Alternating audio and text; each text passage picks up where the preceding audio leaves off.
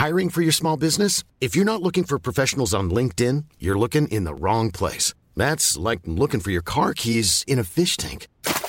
LinkedIn helps you hire professionals you can't find anywhere else, even those who aren't actively searching for a new job but might be open to the perfect role. In a given month, over 70% of LinkedIn users don't even visit other leading job sites. So start looking in the right place. With LinkedIn, you can hire professionals like a professional. Post your free job on linkedin.com slash people today. Tarde a tarde, lo que necesitas saber de forma ligera, con un tono accesible. Solórzano, el referente informativo.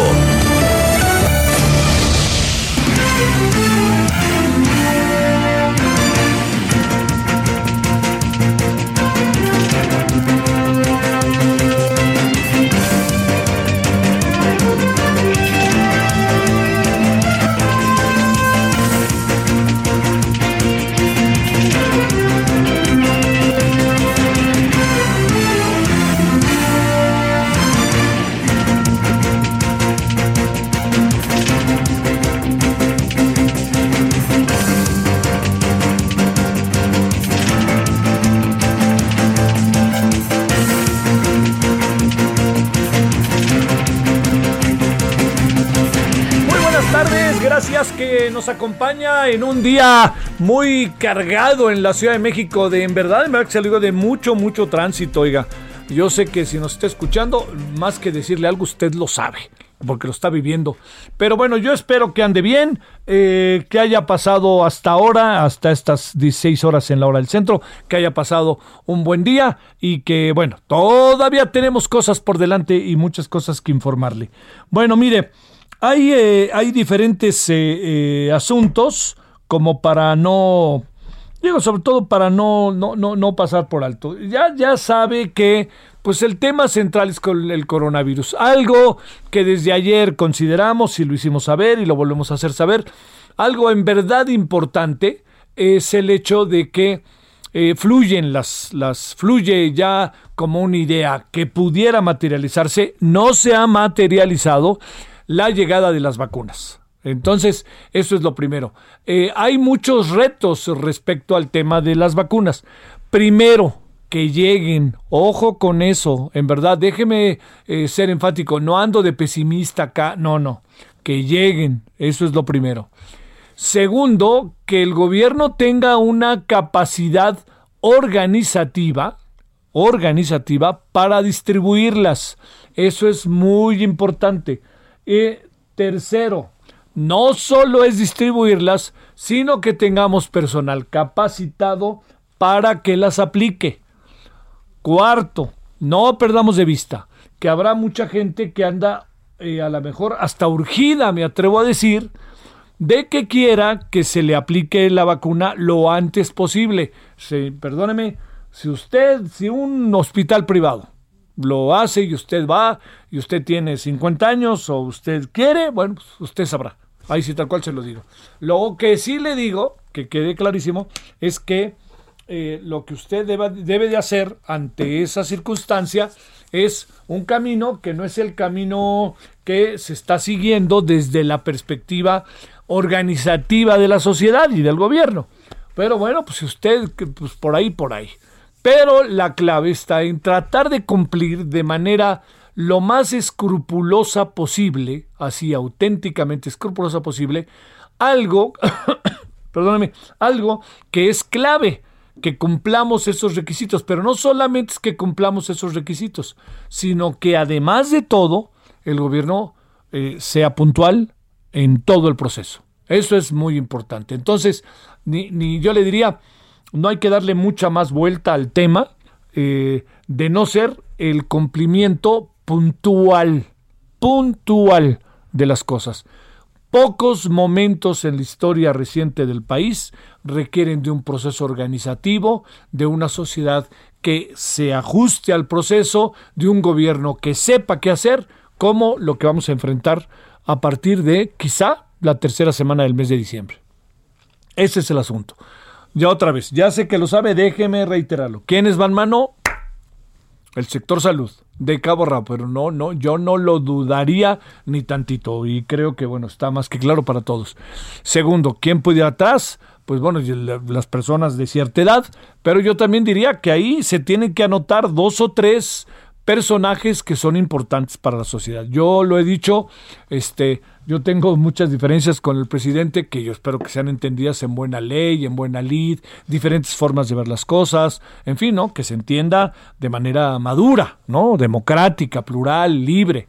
Pero yo creo que el presidente, por más que yo pueda tener diferencias y usted también, creo que el presidente debe estar en la primera línea de las vacunas. Es lo que yo creo y no tengo la menor duda de ello, por más que he escuchado todas las cosas que me han dicho, por cierto, porque dije eso. No, no, que yo sí creo. No hay que darle vueltas. El presidente debe de, este, inmediatamente eh, eh, debe, debe de, ser de los primeros en vacunarse, en que lo vacunen. Bueno, ahí tenemos, y ojalá lo haga público, presidente. Ojalá lo haga público, ¿no? Porque luego le da por, porque este, no conocemos sus pruebas, en fin, ¿no? No dudo que las hagan, pero hay ahí como una reticencia informativa que yo, en verdad se lo digo, no alcanzo a entender muy bien. Bueno, eso que le estoy contando es lo, lo, lo, lo, digamos, este, el, el términos del tema de coronavirus. Lo otro es que, eh, pues, híjole, como que ha surgido ahí eh, lo que me, me, parece es una diferencia eh, marcada de opiniones entre el eh, la Cancillería y el caso concreto de eh, la Secretaría de Salud, sobre todo por este papel tan protagónico que se asume constantemente el señor eh, Hugo López Gatel. Bueno, mire, si, eso está pasando, no, yo, yo mejor no me meto en la especulación, hagamos, pasemos a segundo plano, pero yo le diría, como un viejo adagio que decían en mi casa, que me decía, este, que me decía mi papá, cuando de repente estaba uno parado a la mitad de algo, ¿no? En donde uno iba para un lado y para otro lado y decía, pues ya, ya decirte a dónde vas, ¿no? Y mi papá decía, mucho ayuda el que no estorba. Bueno, mucho ayuda, señor López Gatel, el que no estorba. Espero que entienda el dicho, ¿no? Si usted quería una cosa, quería otra cosa, si usted ahorita tiene otra función, yo sería la idea de que mucho ayuda el que no estorba, sin dejar de hacer lo que usted está haciendo. Ya llegará el día de la evaluación de todo lo que usted ha hecho este, porque además el presidente de la República no se ha puesto el cubrebocas porque usted le ha dicho que no necesario que se lo ponga. Entonces, ahí veremos, ahí veremos al final de, yo diría, al final del viaje de todo esto. Algún día llegará, ojalá este final del viaje nos agarre a todos juntos, este, pero pues es evidente que en el camino van, se va a seguir habiendo muchos contagios y muchas pérdidas de vida. Bueno, ese, esto que le cuento, es una parte de, este, de, lo que le quiero informar. Pero también fíjese lo que hoy sucedió a través de, un, eh, de una participación de la canciller alemana Angela Merkel que ha llamado tanto la atención. Ya ha llamado tanto la atención porque la señora Angela Merkel ha sido como muy clara con esto, ¿no? Ha sido muy echada para adelante, este, ya va a dejar de ser primera este canciller, pero el asunto está en que pues resulta que cuando ya se iba en el sentido de incluso de los afectos populares, pum, ha vuelto a aparecer con enorme fuerza positiva. Resulta que dijo la señora Angela Merkel, lo siento de verdad, pero si esto significa pagar un precio diario de 590 muertos, desde mi punto de vista no es algo aceptable. Y a esto se debió a lo siguiente, que hasta mediados de enero en toda Alemania ante la falta de resultados en las medidas para parar las muertes y los contagios por coronavirus. Hay demasiado contacto entre la gente y está pidiendo nuevas restricciones. Eso que la canciller alemana dice, entiendo que usted va a decir, bueno, es que en Alemania la informalidad, todo eso usted tiene razón, pero es el sentido de la vida que esto es muy importante no perderlo de vista. La señora Angela Merkel está entendiendo que hay 590 muertos diarios en su país, de 80, un poquito más de 80 millones de habitantes. Nosotros somos 126, 127, 123, usted como usted quiera, 25 vamos a ponerle, para que nadie gane ni pierda. Y esos 125 millones, no pierda de vista que diarios se nos van muriendo entre 600 y 800. Y ya tenemos una cifra por mucho superior a los 100 mil. Entonces, eso hay que considerarlo como una variable, ¿no? Como una variable importantísima. ¿Qué podemos hacer? ¿Qué no podemos hacer? ¿Y qué debemos hacer? Porque hay el poder, no poder, en fin, ¿no? Uno quisiera parar las cosas, pero ¿qué debemos hacer? Ahí está el otro asunto. Bueno, Esto se lo cuento también porque pues eh, hay algo que es importante. Ha, sido motivo hoy a lo largo del día de una, un video que el señor Ricardo Salinas subió, eh, hasta donde entiendo, espero no estarme equivocando, porque ya lo vi, pero, pero bueno, lo he visto y he visto la reacción de la señora este, Claudia Sheinbaum, en donde pues están en una fiesta, y están, entiendo que una fiesta de fin de año o algo parecido. Eh, y están pues sin cubrebocas, a la manera del presidente, ¿no? Están en eso. Y entonces el, eh, se le preguntó a la señora Claudia Sheinbaum sobre eso y dijo, bueno, nosotros somos de la idea de que hay que usar el cubrebocas, a nadie se le va a obligar y bueno, pues punto y seguido. Este, pero no deja de ser un asunto, ¿eh? No deja de ser un asunto porque eh, es un asunto que no, no tiene que ver con una actitud que sea eh, en, afanes que tengan que ver con la libertad, sino más bien tiene que ver con afanes de que hago lo que quiero. Y en una sociedad, en términos de, el de la, mirada colectiva, la integración, etcétera, esto resulta verdaderamente fuera de lugar, ¿no? Pero bueno, ahí está y los que fueron lo sabrán y yo creo que pues en algunas eh, circunstancias, así como con el presidente, eh, los, algunos funcionarios, la gran mayoría de ellos, excepción, vuelvo a decir, el secretario de Educación Pública, este, eh, que, que, algunos funcionarios lo que hacen es eh, quitarse el cubrebocas cuando están con el presidente. Pues a lo mejor les da por igual, ¿no? Están con su a sus órdenes, jefe, y entonces a Ricardo Salinas nadie se atreve a ponerse el cubrebocas porque Ricardo Salinas a lo mejor una de esas le dice, ¿qué te pasa? ¿Qué? Pues qué, ¿te da miedo? ¿Qué? ahí está a ver. No, no, no, no agrego más de eso. Le, eh, el gobierno de la ciudad está buscando frenar a como de lugar las fiestas, va, está mandando tres mensajes de texto que están, que van a llegar a nada, o si no es que ya están llegando a su celular, pues un poco para culminar en ese sentido el asunto. Bueno, eso es el primer tema. ¿Dónde andabas? Ese es, ¿verdad? Uno dice, ¿y dónde estaba? Ese, es que es el ejecutivo. ¿Ejecutivo es de automóvil? No, ¿verdad? No, no, no.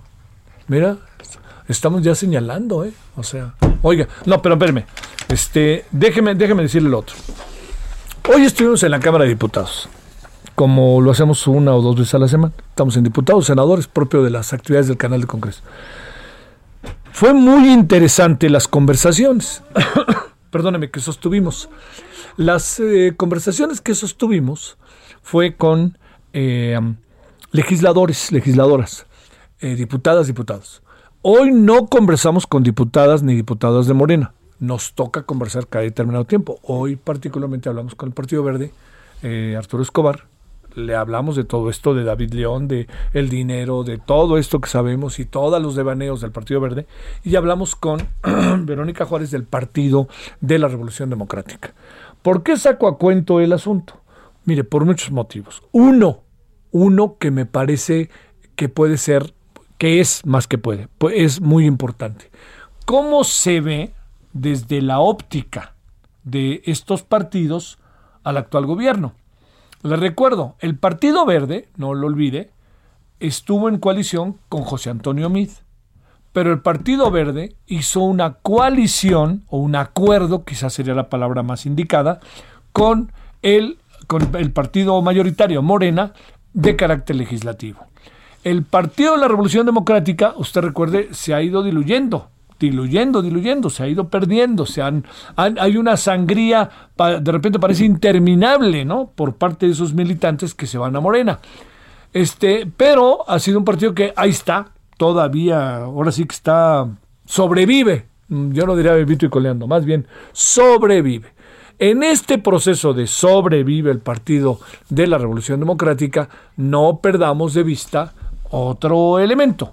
Y ese otro elemento es que como sea tiene una gubernatura. El verde, como sea tuvo la gubernatura de Chiapas, ¿no? Este, y tiene presencia en el, en el legislativo. El PRD tiene presencia en el legislativo, pero claro, están, empezaron con 21 y ahora tienen 12, porque los 9 se fueron a Morena. ¿Qué es lo que está pasando o qué se alcanza a apreciar? Que el fortalecimiento de Morena corre por dos líneas. Una, que tiene que ver con una convicción democrática, política hacia el presidente, no al partido, hacia el presidente. Quiere decir, yo me voy a Morena, porque en Morena encuentro que muchas de las cosas que yo quiero hacer, ahí se pueden materializar.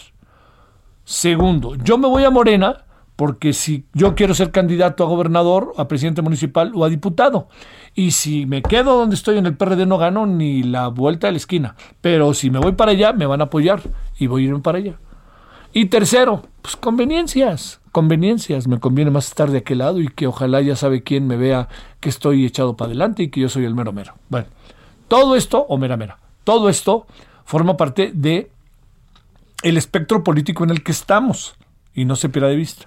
Pero lo que es muy interesante es cómo desde la óptica de los partidos, hablo de dos legisladores, no de los partidos como tal, porque no sé realmente qué pase en el fondo, pero de estos dos partidos, lo que hay, lo que es una constante es cómo el, eh, el partido del presidente se ha convertido, según esto que le estoy contando, según estas dos pláticas el día de hoy, en un partido que no tiene este, capacidad de autocrítica, que el presidente les, les dice qué hacer y estos lo hacen, y que incluso dentro del legislativo se comportan como en otro tiempo se llegó a aportar, o ni siquiera se llegó a aportar, eso dicen, el Partido de Acción Nacional y el Partido de la Revolución Democrática. Me parece muy importante, ¿eh? muy importante lo que dicen estos dos eh, personajes, eh, más allá, le insisto, de que podamos tener diferencias y que no estemos tan de acuerdo, pero hay algo que me llama la atención. Estamos teniendo incidentes al interior del el legislativo en donde empiezan a echar la maquinaria de todas, todas, pero no la maquinaria solo que tiene que ver con las decisiones que se toman, sino la maquinaria también, que esto no lo perdamos de vista, que tiene que ver con las actitudes, ¿no? Que les pasan por encima. ¿Y esto por qué viene a cuento? Porque esto es algo que yo le diría, entiendo muy bien que el presidente lo que quiere es apurar constantemente el tiempo para hacer todo lo que él este, se ha planteado. No, no, no perdamos de vista un planteamiento que ha hecho el presidente. Nadie se debe de dar por sorprendido de muchas de las cosas que está tomando, las acciones que está tomando el presidente. Lo dijo el presidente como candidato, por favor. No me digan ahora que los fideicomisos, bueno, a mí no me gustó y sigo estando en contra de que los hayan este, desaparecido, pero perdónme, el presidente lo dijo como candidato, ¿eh? Oiga, espéreme, el asunto que tiene que ver con otro, otro de los temas que estábamos ahí este, eh, conversando, el, la subcontratación. Oiga, yo no estoy de acuerdo en que se vaya de la noche a la mañana su contratación. Tiene que haber ahí planteamientos. ¿Qué fue lo que hizo el presidente? Está, está cumpliendo lo que prometió. Eh, ojo con eso. ¿Dónde está una de las grandes cosas? Que en un proceso de campaña, un candidato dice demasiadas, hace, perdón, rectifico, hace demasiadas promesas. Pero ya en su calidad de presidente, todo, si gana, en todo queda muy confuso. ¿Quiere creer por qué queda muy confuso? Porque en términos del escenario que se tiene como candidato, viendo lo que está pasando en el país, viendo cómo está la gobernabilidad en ese momento en el país, es muy fácil arremeter en contra del presidente en turno, del gobierno en turno y de las circunstancias. Pero esto no es ocasión que quede clarísimo de que a la hora de la hora, a la hora de que está uno en el poder, estas cosas puedan llevarse efecto y cumplirse nada más en automático, a pesar de ser una promesa. Tienen que pensarse, tienen que madurarse, ¿no? Y aquí viene, pues, lo que todos hemos platicado, no una, sino en innumerables ocasiones. A ver, el hecho de que, vamos a plantearlo como muchos han puesto la metáfora, ¿eh? el hecho de que tengamos un árbol y el árbol tenga 50 manzanas y de esas 50 manzanas resulta que 15 están podridas, 20 están podridas, yo le pregunto, ¿cortamos el árbol o cortamos las manzanas? Ese es el gran asunto. Y el presidente dijo, cortamos el árbol. Se cayó el árbol. Oiga, las otras 35 o las otras 30 buenas manzanas, gracias por participar.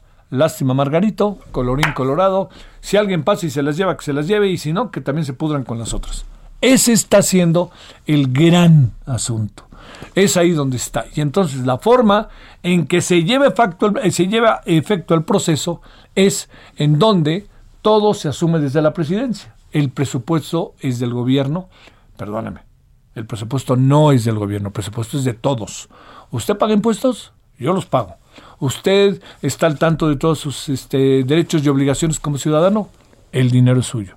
Si incluso usted no es parte de eso, de alguna otra manera se puede ver beneficiado por las condiciones en donde, se, eh, por las condiciones como se desarrolla una sociedad. Bueno, todo esto se lo cuento porque fue muy interesante. Híjole, un tránsito terrible, ¿verdad? Pero valió, ¿no? Porque además uno ahí encuentra cosas tan atractivas, interesantes de lo que este, se ha dicho y lo que se está diciendo. Como también encuentro de repente ¿eh? factores cuando hablo con los legisladores de Morena, legisladoras, hay cosas muy interesantes. Eso sí le digo, hay algo que no alcanzo del todo yo a todavía a, a entender muy bien, que es la siendo la izquierda, yo no creo que este gobierno sea muy de izquierda, pero siendo la izquierda lo que es, uno diría, por principio la izquierda, pues pasa por procesos de autocrítica. Yo insisto, el presidente tiene muy buenos proyectos, pero ¿qué pasa cuando los aplica? Es ahí en donde estamos en un toma y daca, porque entonces voy derecho y no me quito y no me, no me pregunto cómo voy a hacer lo que yo prometí, o mi obligación, sentado en la silla presidencial, es revisar cómo debo hacer las cosas para hacerlas de lo mejor posible. Y si merece matices, movimientos, cambios, la, lo que es la promesa de campaña que se quiere cumplir en el ejercicio del poder, pues nunca es tarde para, para darse cuenta, ¿no? Yo le diría algo que, que, que hemos perdido de vista, este, quizá, es que todos tenemos derecho a equivocarnos todos. La clave del asunto es qué hacemos con la equivocación. Todos tenemos derecho a enderezar el camino porque pensamos así de fácil, que nos íbamos a ir a Acapulco, para decir en el ejemplo más claro, y salimos por la carretera Cuernavaca, y entonces dijimos, oye, ¿por qué no nos vamos por toda la carretera federal? Y alguien nos dice, oye, es que está cerrada. Bueno, entonces, ¿qué hacemos? Pues vámonos por la carretera vieja. Oiga, tardé muchísimo, sí, pero encontré salidas, encontré salidas. El presidente hay cosas que está llevando efecto con una verdadera, en el voy derecho y no me quito, no hay reflexión y eso es muy importante tenerlo, entendiendo que son promesas de campaña y que lo votó la sociedad mexicana, lo votamos por esas, por esas promesas de campaña, pero ya estando ahí, las cosas pueden adquirir otra dimensión. Y es importante pensarse cómo, sin dejar los principios, sin dejar las promesas, eso que vamos a hacer lo hacemos con un mayor cuidado. Así de fácil. Así de fácil, en eso andamos desde hace rato, ¿eh? Y yo creo que es algo que estoy diciendo es este reiterativo, pero sí le digo que esto que le estoy diciendo simple y sencillamente forma parte de algo que está sucediendo ahora y que cualquier gobernante, el señor Biden, vamos a pensar en él, el señor Biden piensa que debe de continuar con el Obamacare. Y todos en Estados Unidos dirían, la gran mayoría diría, claro, hay que seguir con el Obamacare. Pero ya estando el Obamacare y él sentado dice, ojo, por aquí no. Tenemos que seguir en el principio por aquí, pero vámonos por acá. ¿Por qué? Porque va a ser mejor, va a ser más útil, nos va a servir más. Y en eso andamos. Bueno, en eso no andamos. En eso deberíamos andar pero le digo, gana la prisa porque se quiere consolidar como de lugar el proyecto de gobierno. Y el proyecto de gobierno, así, si lo metemos a fuerza, si lo metemos sin cuestionar y si lo metemos en el voy derecho y no me quito, el resultado puede ser muy adverso al paso del tiempo. Hoy puede ser un gran éxito, pero en dos años, el que llegue, en cuatro años rectifico, el que llegue va a decir, ¿Se acuerdan de esto? Es que no es que esté mal, pero si no le movemos para acá, esto va a tronar. Y eso, así de fácil, usted y yo sabemos que puede pasar.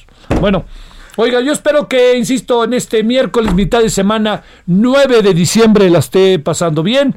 Eh, ya se acercan ahora sí, que en dos semanas son las vacaciones, ¿no? ¿Cuándo empiezan formalmente las vacaciones? No hablo de nosotros, hablo más bien, hablo más bien de alguien que se va a ir de vacaciones para ver si ya por fin sale del trauma. O sea, yo le iba a dar vacaciones desde ya, ¿eh? Desde ya. Yo le iba a decir, oye, ya no vengas el lunes, ¿eh? Te doy una semana, ¿no? Reponte después de ese tren que les pasó encima en el estadio Ciudad Universitaria. pero bueno, veo, que, me parece muy loable que hayas venido este, todos estos días. Eh, no, pero lo que me quiero referir es, empiezan que el viernes, que el, el, 23 es que miércoles, a ver, déjame ver, y ahorita le digo, para que todos estemos en la misma, ahí le va. El 23 es viernes, es, perdón, el 23 es miércoles, que será el 18, ¿no? El 18 entra vacaciones, entonces, pues del 18 hasta el 4 de enero, ahí están las vacaciones. Yo me voy a ir, pero la última semana del año y la primera. Este, bueno, pero bueno, aquí andamos, oiga, agradecido. El referente informativo regresa luego de una pausa. Estamos de regreso con el referente informativo. ¿Qué tal amigos del Heraldo Radio? Les platico que ya llegó la nueva Hyundai Creta 2021. Su renovado diseño cuenta con una estructura de acero reforzado de alta resistencia que cubre más del 60% del armazón, brindándote total seguridad en todo momento. Incorpora un sistema de arranque de pendientes que facilita recorrer cuestas inclinadas sin el temor que retroceda involuntariamente. Cuenta también con frenos de disco en las cuatro ruedas para frenar de manera uniforme manteniendo el control y estabilidad en cualquier circunstancia. Mantén una visibilidad total con su cámara de reversa y estacionate tranquilamente con sus sensores de movimiento traseros. Además, con la nueva Creta 2021, elige entre sus tres diferentes modos de manejo. Sport, Comfort, Eco y mejora tu experiencia al manejar. Aparte en línea la tuya con solo 5 mil pesos y podrás elegir una serie de experiencias inolvidables. Arma tu propia experiencia Creta con la nueva Hyundai Creta 2021. Vive el camino. Visita hyundai.com.mx. Solórzano, el referente informativo.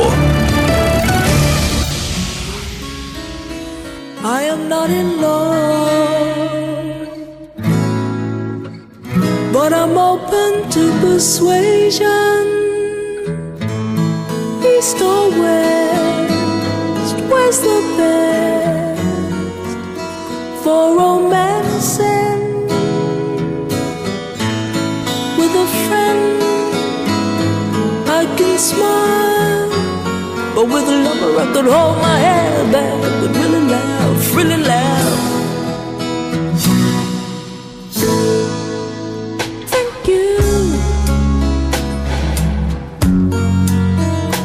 took me dancing across the floor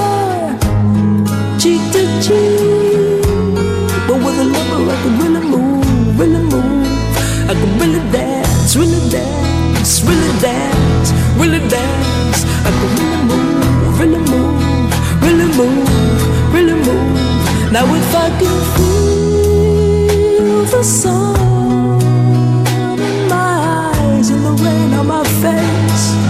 why can't I? de vuelta a las 16 con 32 en la hora del centro en este día que es 9 de diciembre del 2020. Bueno, estamos escuchando a Joan Armatrading. Ella nació en San Kitts. Eh, es, San Kitts Beseter, que es eh, la Federación de San Cristóbal y Nieves. Cantante, compositora, muy famosa. Es del pops, blues, jazz, rock, todo juntito Love and Affection, ¿no? Que es lo que estamos escuchando. Oiga, bueno, eh, a ver, hoy es el Día Internacional contra la Corrupción. Hay, hay, corrupción, no hay corrupción, tenemos mucha corrupción, poca corrupción, qué pasa con este gobierno, cuáles son los parámetros para medirla, por qué hay corrupción, todos somos este corruptos como una vez alguien dijo, este se puede una sociedad, puede una sociedad salir de un proceso pues tan rudo, ¿no? Tan brutal que es el de la corrupción. Bueno, le hemos pedido a Reinaldo Castro Melgarejo, economista y especialista en temas de corrupción, que esté con usted y con nosotros. Déjeme contarle, aprovechando el viaje, que él es autor del libro Transparencia en el origen y destino de los recursos públicos desde los municipios para consolidar la gobernabilidad democrática. O sea, ¿dónde está la esencia de la sociedad? En los municipios, como en la familia, y entonces, pues este es el trabajo que ha hecho a lo largo de, su vida eh, Reinaldo. Reinaldo, ¿cómo has estado? Buenas tardes. Javier, muy buenas tardes. Muchas gracias por la invitación y, bueno, pues efectivamente eh, hemos tratado de, pues de, aportar ideas para eh, encaminar o redireccionar el rumbo de nuestro país que, que bastante le, nos es urgente a todos. Sí. Oye, pues bueno, a ver, vamos a entrar con este gran tema, así tal cual, corrupción. ¿Cómo hay, hay manera de definirla, manera como de entenderla, de qué se trata este asunto? Y más en un régimen como el que estamos, en donde su esencia es la lucha contra la corrupción, pero pues uno nomás no ve que pasen cosas así trascendentes, ¿eh? Bien, mira Javier, eh, no sé, algo se interrumpe en la, en la transmisión. A ver, a ver, espérame tantito, no te preocupes, espérame, espérame, no, para que no, no, no le, no estemos este, padeciéndolo, no, pues al contrario, más bien, para que estemos todo bien. A ver, ahí ya, este, ya estamos ahí, ¿me, escuchas mejor, eh, Reinaldo? Sí, sí, sí. Ahora sí, seguro. Sale. Sí, no sé si, si al, mira, al, empezar a hablar yo, vuelve la interrupción y, y me, me cuesta trabajo porque no sé si se escucha completa lo, lo, que estoy diciendo. No te preocupes, vamos a hacer un nuevo intento, te pido que no cuelgues. A ver, veamos, porque dice que cuando él habla se pierde un poco y no se alcanza a ver. Estamos viéndole, ¿eh? ahí estamos, este, ahí, a ver, como, ahora sí que comiencen a la una, a las dos y a las tres, a ver si, ahí, a ver ahí, Reinaldo. Ojalá que sí. Bueno, no, no sé qué pasa. Sigue la interrupción. Bueno, a ver, ¿sabes qué? Vamos a una cosa. ¿No te importa que colguemos y volvemos a marcarte? Sale, órale. Bueno, ay, ay, ay, uy, uy, uy. Este, a ver qué anda pasando por aquí. Pero bueno, este, vamos a tratar de. Estamos hablando, estamos empezando a conversar, no hemos hablado, con Reinaldo Torres Melgarejo Castro Melgarejo. Él es economista y especialista en temas de corrupción. Hoy es el Día de la Lucha contra la Corrupción, Día Internacional contra la Corrupción. En un país como este, usted me dirá, este, eh, no, no, no me puede negar que, este, que que, es un tema este muy, pero verdaderamente muy importante para el desarrollo de cualquier sociedad, me digan lo que me digan. Eh, bueno, este, ¿lo tuvimos o no lo tuvimos? ¿Qué acabó pasando? A ver, Reinaldo, ahora sí que esta debe ser la buena. Adelante, Reinaldo. Es muy amable, Javier, muchas gracias. Mira, eh, respecto al planteamiento que, que en un contexto muy amplio, eh, este, pues comentabas, yo quisiera empezar porque hay, hay, hay antecedentes que, que, considero importantes destacar para nuestro país. Eh, en primer lugar, bueno, pues que la convención de la Asamblea de las Naciones Unidas que permitió llegar a un acuerdo para combatir la corrupción se firmó del 9 al 11 de diciembre, entre otras discusiones y, y deliberaciones, este, en Mérida, Yucatán, en el año de 2003, Javier. Esto tenemos, bueno, a mí me parece resaltable y, digno de, poner sobre la mesa y, en el contexto de, las referencias, porque este, obviamente, pues fue en México.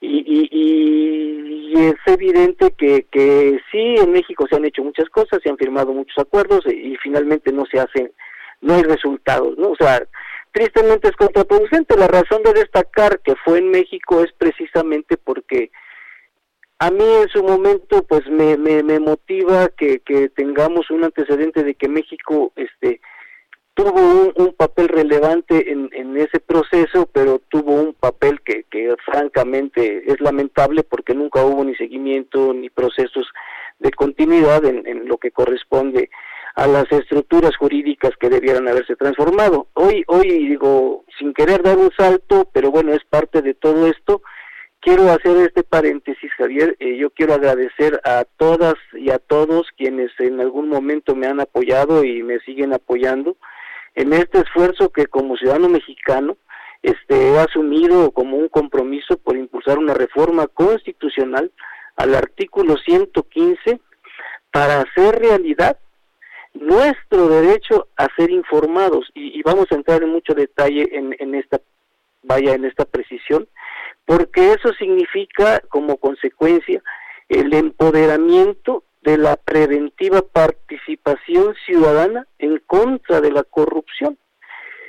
El otro elemento de, de esta reforma que es eh, también significativo es que vamos a poder hacer realidad la transparencia en el origen y destino de los recursos públicos desde los municipios para consolidar la gobernabilidad democrática, porque esto de las luchas contra la corrupción y el actual sistema nacional anticorrupción que obviamente está incompleto, que está disfuncional, este y que obviamente pues hay muchas muchos antecedentes ahí que, que llegaron y llevaron a ese a ese estadio que, que, es muy lamentable.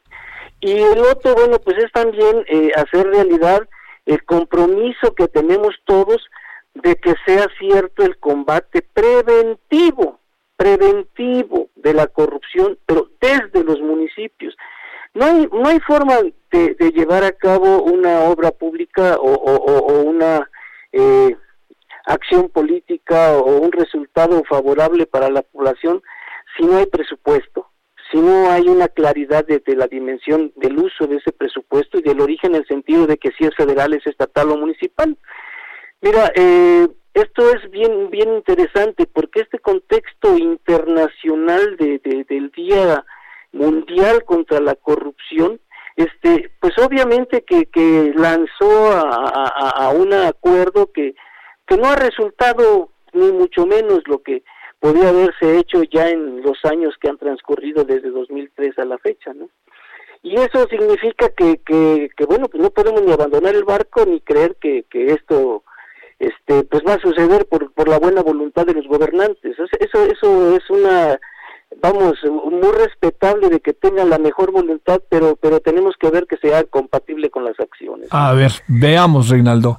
Esta, e, esta parte a la que haces referencia, que es un, si me permites, a lo mejor para decirlo medio académicamente, un marco conceptual de las cosas, eh, tiene un, un desarrollo, una materialización en, en, los gobiernos, ¿no? Los gobiernos dicen, bueno, yo voy a luchar contra la corrupción, sé que esto no funciona, etcétera. Y este gobierno colocó, yo creo que es la palabra que más ha utilizado a lo largo de estos dos años y días.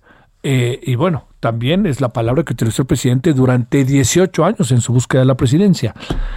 Están pasando cosas que estén cambiando, como ahora se dice, el paradigma respecto al tema, o seguimos en una especie de ni para atrás ni para adelante, o está, es tan fuerte el estado de las cosas que en verdad sí que cuesta trabajo cambiarlas. ¿Qué piensas? Mira, mira yo, yo decía magnífico que, lo refieres porque ahí hay un registro histórico de las conductas de los actores políticos, inevitable, ¿no? O sea, tenemos, yo, yo te pido que me permitas precisar el marco de, de, mi, de, la aportación y la participación que ahora tengo, ¿no?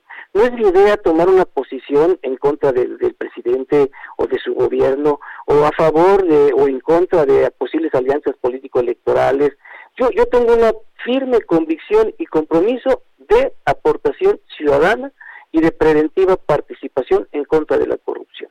Y en este contexto yo puedo afirmar con, con, con, la certeza de lo que me he ocupado en estudiar, que el gobierno del presidente López Obrador no está en, una, en un nivel de lo que representa la expectativa que, que inevitablemente causó la motivación y la convocatoria que tuvo para un voto a favor de su elección. Pero eso no lo condena. O sea, tampoco podemos creer que, hay varitas mágicas. O sea, Adam Smith, y perdóname la referencia porque es útil, hace muchos años se estableció que, bueno, eh, existía una compatibilidad de los eh, acomodos de los actores de la producción que podríamos llamar o denominar como una mano invisible que iba a, derivar en el beneficio de los que estaban este eh, siendo actores en su momento, ya fuera del comercio, ya fuera de la industria, qué sé yo, ¿no? hablando de economía. ¿Y qué pasó? Llevamos más, no sé, de 200 años, 300 años este, eh, eh, en el engaño de, de, la mano invisible. O sea, no es cierto que, que las cosas pueden suceder por el hecho de que alguien lo diga. El compromiso de quien lo dice debe de ser congruente, respaldado y honrado por sus acciones. Yo estoy convencido de que en su momento el presidente ha asumido compromisos con los municipios, que es el contexto de mi, de mi, de, mi aportación. Y también yo te digo, y lo quiero poner sobre la mesa, ¿eh? yo hablé con él el 16 de julio del 2018, cuatro días después o unos días después de que fue reconocido como candidato electo este presidente electo, perdón, este le entregué en su propia mano una iniciativa de reforma al artículo 115 constitucional en su momento eh, tuvo la atención de decirme me interesa, me gusta y obviamente que yo no puedo decirle, oiga, apúrese, pero sí él, él me ha permitido estar atento a través de el maestro Julio Scherer García, quien amablemente me escuchó brevemente del antecedente y él me derivó con funcionarios de, su área de trabajo para continuar. El doctor José Luis Vázquez Alfaro es uno de los con quienes yo he tenido contacto y yo valoro que el compromiso del presidente con los municipios está en, ciernes, está construyéndose, porque evidentemente, bueno, pues él, uno de sus grandes, eh, diría yo, eh, reconocimientos de su propio esfuerzo, o sea, porque es un reconocimiento que él mismo en, en otros momentos ha hecho, que él es el único que ha podido recorrer o que se ha comprometido, que ha llegado a recorrer todos los municipios del país. ¿Y eso qué significa? Bueno, pues que él tiene una deuda enorme con los municipios del país. Y, digo, no podemos cancelar que la pandemia nos, nos arrastró a todos, ¿no? Y que también, bueno, pues la lucha por, por, por el poder, este, bueno, no termina y, no sé, tampoco acaba de morir un sistema como el que eh, en un momento dado se dice que se quiere acabar y tampoco acaba de nacer el que se dice que se está construyendo. Pero yo creo que es momento, y se lo vaya, quiero decirlo con mucho respeto y con firmeza, dirigiéndome al presidente de la República, que su compromiso con los municipios tiene que ser el camino porque es la parte que derivan en su realización con la sociedad, con la ciudadanía de cada municipio, el compromiso de que sí, la transparencia va a ser una realidad y el combate preventivo de la corrupción tiene que ser desde los municipios. Mira, yo no yo no hace falta ni siquiera Javier porque sé que todos tenemos información suficiente de casos, ejemplos, referencias de familia, de amistad, o sea, no hacen falta porque sobran. Yo creo que eso nos distrae de ver que los municipios, créanme, o sea, les pido que todos estén en la motivación de hacerlo, ahí hay muchísima información de, lo que no está pasando para bien de la sociedad, de la ciudadanía. Y yo no niego que el presidente tenga logros, pero no son suficientes. O sea, el día de hoy anunció, ayer anunció que iba a ir a Oaxaca a inaugurar caminos que hace la ciudadanía. Sí, pero bueno, e, eso está bien, pero necesitamos avanzar en establecer nuevas pues reglas del juego y lo que yo propongo como una reforma constitucional le daría mucho cuerpo no, no al planteamiento necesariamente del presidente, sino a la necesidad urgente de cambiar las reglas del juego. Javier, ¿me permites que haga algo aquí que quiero que quiero puntualizar? Mira, e, esta parte de mi aportación, Iván el número uno lo decía que íbamos a hacer puntualizaciones ya en el desarrollo de la conversación. Esto de establecer nuestro derecho a ser informados, es, es algo muy, muy, muy diferente de lo que el artículo 19 de la Declaración Universal de los Derechos Humanos establece de, esto de todo ciudadano tiene derecho a solicitar información el acceso a la información. Entonces lo que yo planteo es que las autoridades, de acuerdo con el reconocimiento constitucional que implica esta reforma, tengan la obligación de informar a la ciudadanía cuál es el origen y destino de los recursos públicos que habrán de ponerse eh, eh, eh, en uso para el beneficio, bienestar, rescate, subsidiariedad, no sé, según las circunstancias, cada municipio va, han, de ser variantes, este, para que la ciudadana también asuma que le puede dar seguimiento, si es cierto que hubo habituallamiento de hospitales, mira, los ejemplos que decía sobran, pero son, son criminales muchos, muchas acciones. Entonces, que la ciudadanía pueda tener esto que yo llamo el, el, conocimiento, o sea, que la transparencia sea un recurso, una herramienta, un valor, un conocimiento, una práctica que le dé también a la ciudadanía una relación de confianza entre sociedad y gobierno. Obviamente que ahí van los empresarios y van todos, todos quienes quieran que, que el bienestar alcance de la mejor forma posible. Y esto es muy importante, Javier, porque estamos viviendo un proceso en el que yo quiero, quiero dejar mm, clara mi, mi, mi visión. Cuando yo planteo la necesidad de establecer el reconocimiento constitucional de nuestro derecho a ser informado, estoy convencido, Javier, y lo pongo sobre la mesa, con gusto lo platicamos en la oportunidad que me permitas y con quien alguien más le interese, Este, este recurso de una reforma ayudaría a desactivar esta presión creciente que estamos en una olla terrible de, discusión y, desgaste diario entre gobierno y medios de comunicación. Porque hacer realidad nuestro derecho a ser informados, creo que va a desactivar tanto para el gobierno como para la ciudadanía, como para los medios de comunicación, esta, esta situación de desgaste en el que tristemente en muchos momentos eh, eh, creo yo que se vuelve más el impulso, eh, esto que llamamos este, el estado de ánimo, este, que deteriora mucho una relación que debe ir construyéndose más y más, más y mejor todos los días entre estos tres elementos. Este y que yo te digo marco la, referencia sociedad gobierno porque ese es el binomio de acuerdo con nuestro estado de derecho no los medios forman parte de la sociedad los empresarios igual pero todos los sectores tenemos que asumir un compromiso no no en razón de una propuesta este eh, en antelación a una elección próxima del carácter que sea municipal estatal o federal simplemente tenemos que asumir que nosotros como ciudadanía debemos asumir junto con el gobierno construir un Estado transparente para que tengamos también un mercado transparente. Que yo lo planteo, mira, esto desde nuestro derecho a ser informado amablemente me publicaron en Francia el año pasado, este, y con gusto te haría llegar el, el enlace. Es un planteamiento justamente porque es necesario que, que se haga en el contexto del multilateralismo pero lo podemos empezar en México. ¿Y por qué en el contexto multilateral? Porque, Javier, hoy en día, de acuerdo con el artículo 28 de la Declaración Universal de los Derechos Humanos, todos ciudadanos tenemos derecho a un orden interno, o que llaman un orden social, y a un orden internacional. Tú bien sabes, como estudioso de todo esto que está pasando, no lo hay.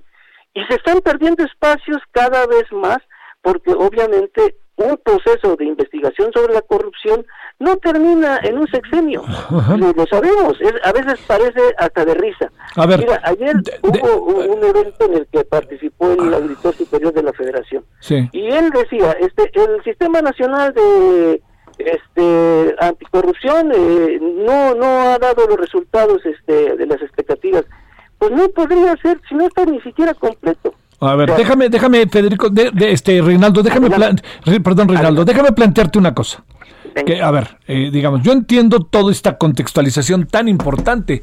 Es, me parece que verdaderamente importante. Tiene que ver el origen, tiene que ver la estrategia, tiene que ver la integración de la sociedad, los actores sociales, etcétera. Pero a ver, déjame plantearte algo, este, para, para cerrar. Tenemos dos minutitos, lamentablemente. A ver, la sociedad la, sociedad lo que está viendo es eh, una parte de la historia de lo que el presidente eventualmente puede estar haciendo. ¿Por qué? Porque la vida no se alcanza a ver en los municipios, siendo que son el origen. Pero, te planteo, ¿qué podemos nosotros ver cuando viene el caso Lozoya? Y el caso Lozoya se alarga, se alarga y no sabemos bien a bien. Incluso parece marcado por privilegios de quien está simple y sencillamente delatando y que es responsable. ¿Qué podemos ver de que ahora todos dicen yo canto, no? Ya sabes, el señor Sebadúa. Esos asuntos, la hermana, el hermano del presidente, la prima hermana del presidente. A ver, yo entiendo que, que, que, bueno, te caen encima, ¿no? Pero a ver, una reflexión de un minutito, minutito y medio sobre eso, tú que eres un avesado estudioso de estos asuntos, Reinaldo.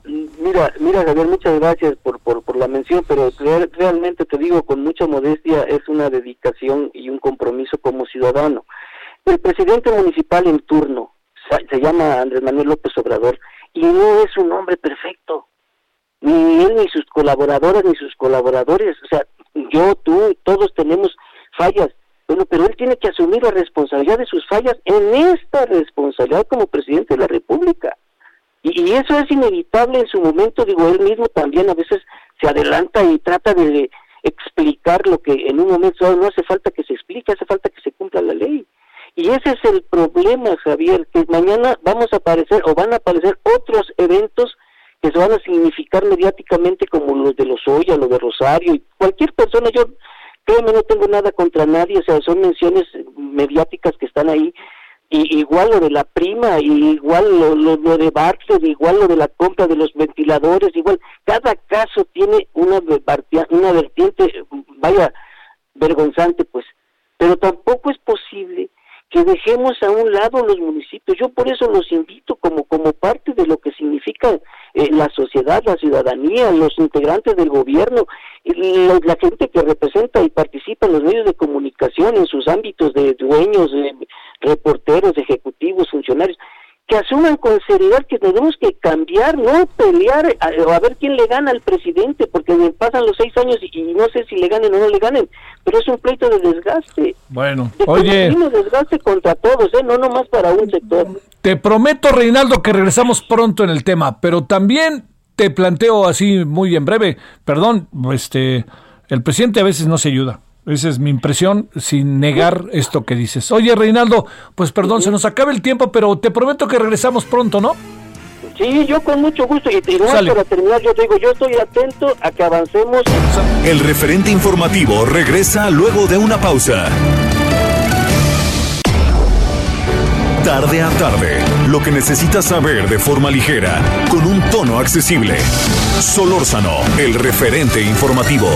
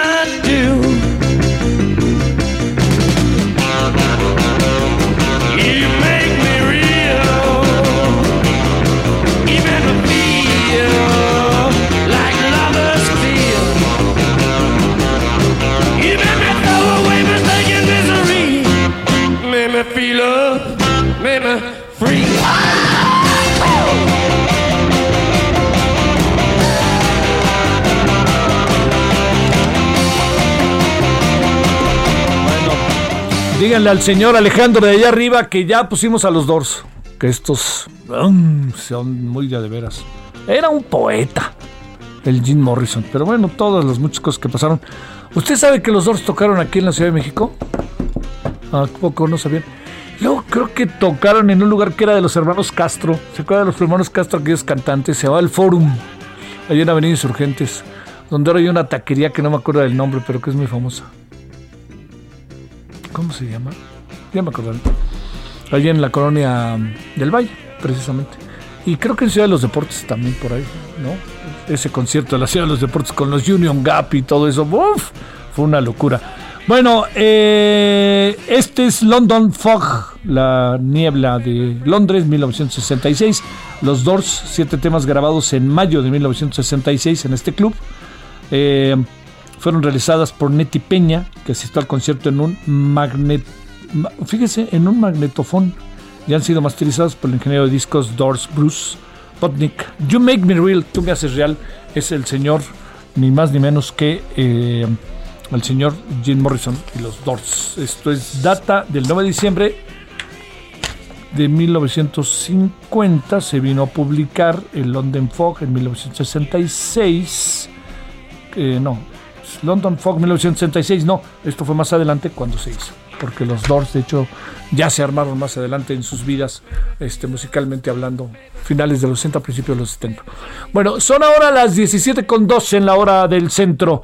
Eh, bueno, este, hoy, hoy también eh, sobre el tema, a ver, un tema antes, de que entremos a la conversación, eh, digamos, el un millón, el millón de NIPIMES que se han cerrado por la pandemia, tuvo una respuesta del presidente que es yo tengo otros datos. porque lo planteo? Lo planteo porque eh, yo creo que eh, tenemos que, que exigirle, en el mejor sentido de la palabra, al presidente, que cuando habla de otros datos, que nos presente los otros datos y que no lo eche al sueño de los justos. Y entonces ahí se queda. Oiga, los otros datos, ¿cuándo van a salir? Llamero, llamero, bueno, los otros datos. Porque es negar una información sin tener otra información que niegue o que contradiga la información que se da a conocer públicamente. Entonces, si el presidente tiene otros datos, estamos queriendo verlos. Si no los tiene, asúmalo y lástima, ¿no? No, no es bonito que a uno le digan como presidente de un país que han cerrado un millón de NIPIMES en México, ¿no? Hay quien piensa que se hizo muy bien porque la crisis fue muy larga y entonces que hubiera sido casi imposible mantener a las NIPIMES durante todo este tiempo. Hay quien dice con que las hubieran echado a andar al principio, ellas se pudieron haber reinventado. Le digo, todo esto es de esos terrenos este, de enorme lucubración.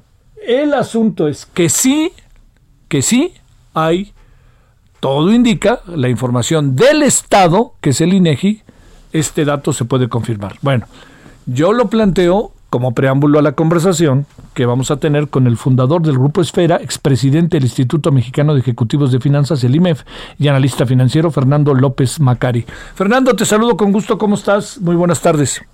Javier, muy buenas tardes, un gusto saludarte a ti y a todo el auditorio y nuestros amigos del Heraldo. Bueno, echémonos a andar. A ver, este primero, la pudiera tener matices el dato que nos presentó el INEGI primero.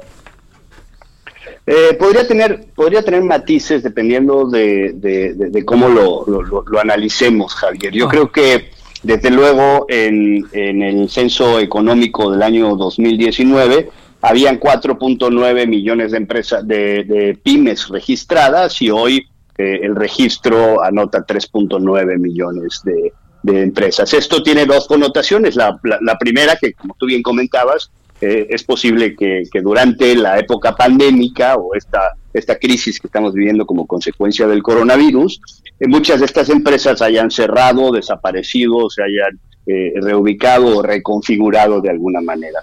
Y la segunda de ellas es que se hayan simplemente mudado a la informalidad. La otra connotación que podría tener esto es que estas empresas ya no están en un establecimiento como tal, em, eh, digamos, formalmente, pero continúan haciendo actividades económicas, ya sea en su domicilio o en alguna eh, actividad digital o inclusive móvil que les permita a estas eh, eh, a estos micro y pequeños empresarios continuar con su sustento diario sin la necesidad de tener un establecimiento permanente como pudiera ser un local comercial o una renta o un restaurante, etcétera, etcétera.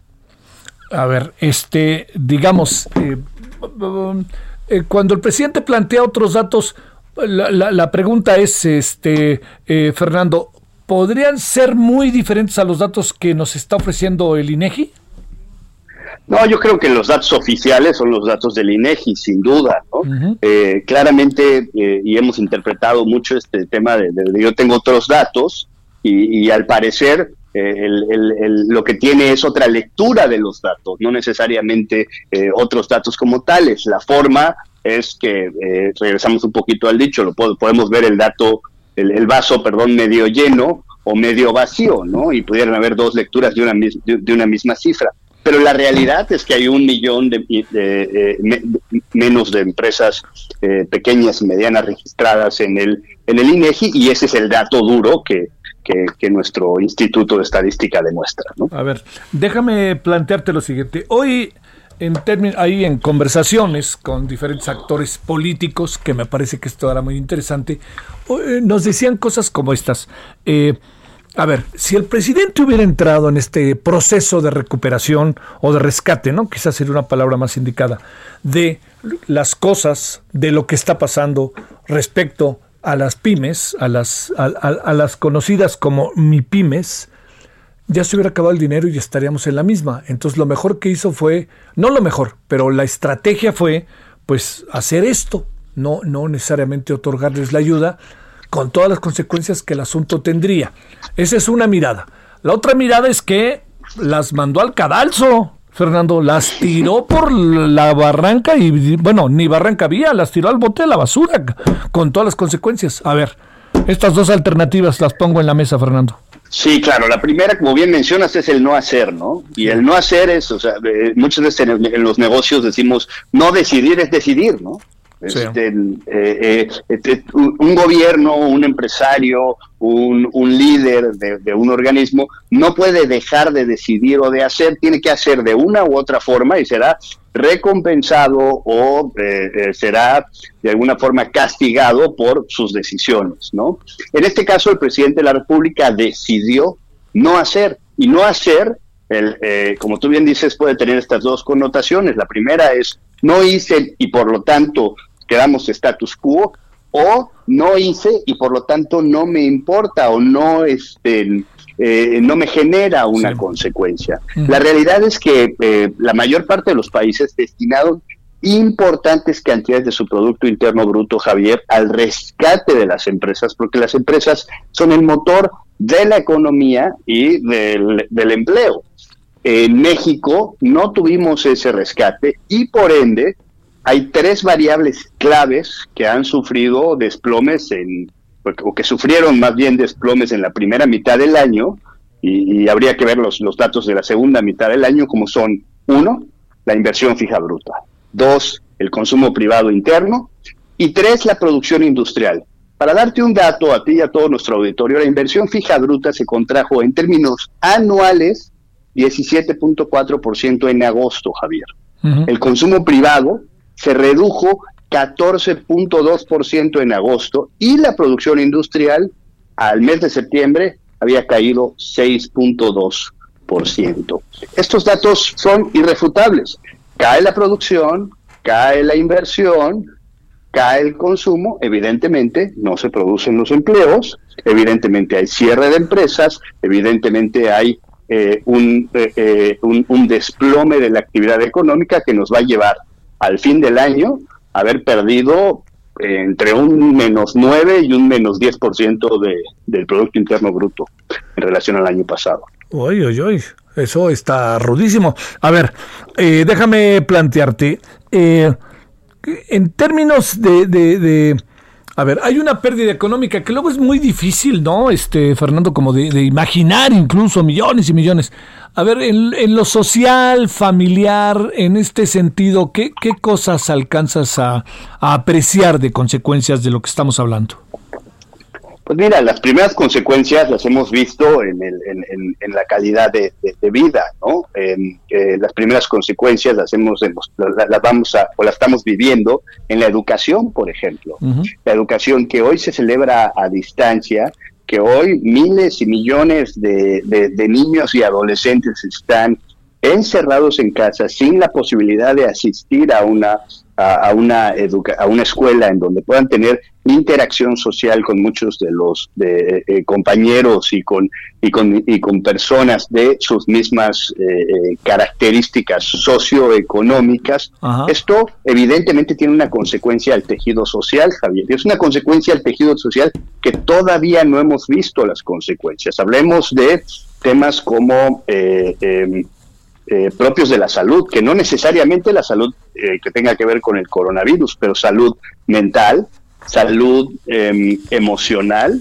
Hablemos de temas como la necesidad de em, generar espacios en las familias para que no se presenten escenarios de violencia intrafamiliar.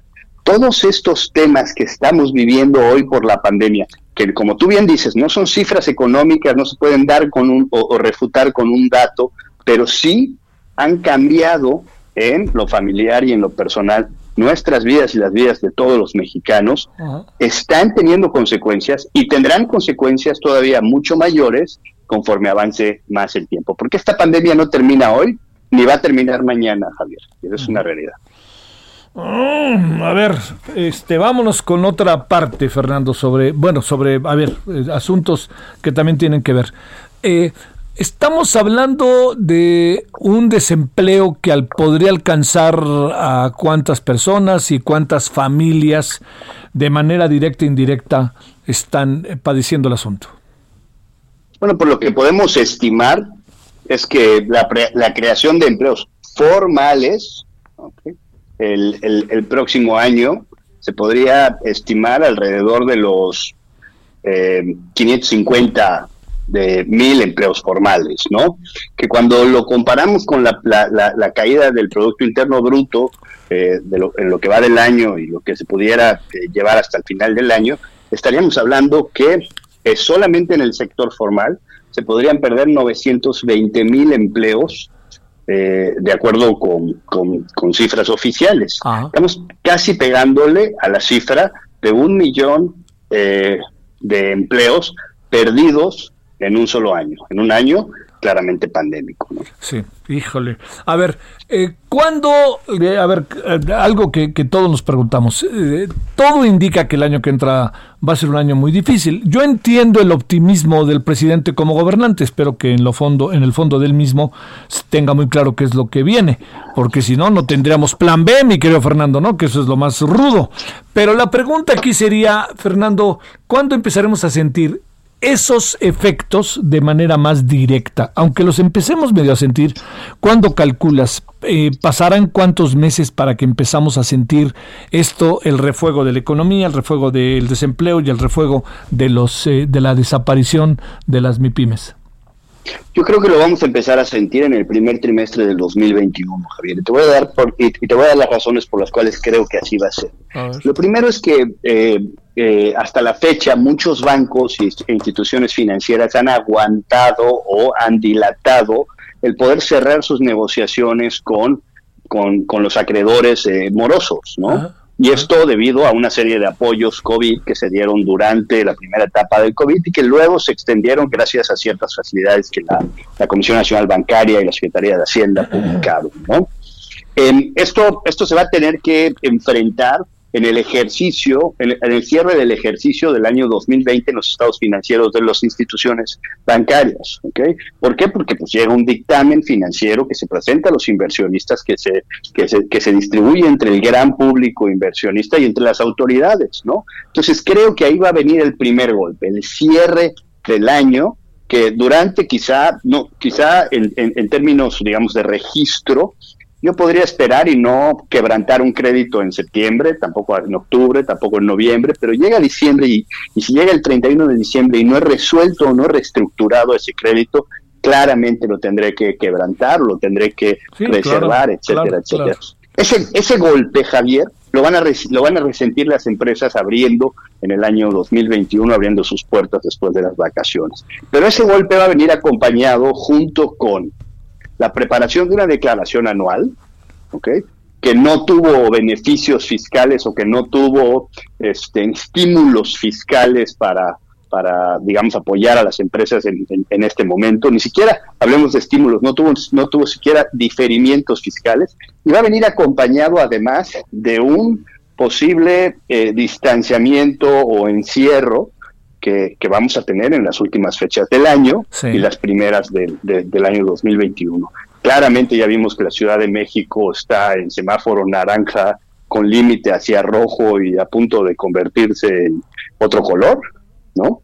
Y, este, y, y, atrás de la Ciudad de México van a venir una serie de, estados como consecuencia que, claramente tendremos que eh, enfrentar en el 2021, en el primer trimestre de 2021, las consecuencias, como tú bien dices, de ese encierro y de, esas, eh, de esa pandemia en lo económico y en lo social. ¿Alcanzas a apreciar que a esta segunda parte está fuerte, ¿eh? la social? Lo económico lo sabemos, pero la social no quiero ver que pudiera desatar y detonar. A ver, nada más una última cuestión. Eh, ¿Presumes que el gobierno lo tiene claramente definido lo que estamos platicando en su radar? Yo creo que lo tiene claramente definido, identificado. Lo que a mí me parece es que el gobierno no tiene un plan eh, eficiente para hacerle frente a esta, a esta situación y mucho menos tiene los recursos para, para, para enfrentarla. Eh, esto, esto pudiera acarrear una fuerte crítica contra el gobierno, eh, digamos, positiva o negativa. Positiva, podemos, pudiéramos decir bueno, pues es que el gobierno no se ha endeudado como producto de esta pandemia, como consecuencia de esta pandemia. Y eso hasta cierto punto es, positivo, si lo vieras desde el punto de vista del solo el análisis del endeudamiento, Javier.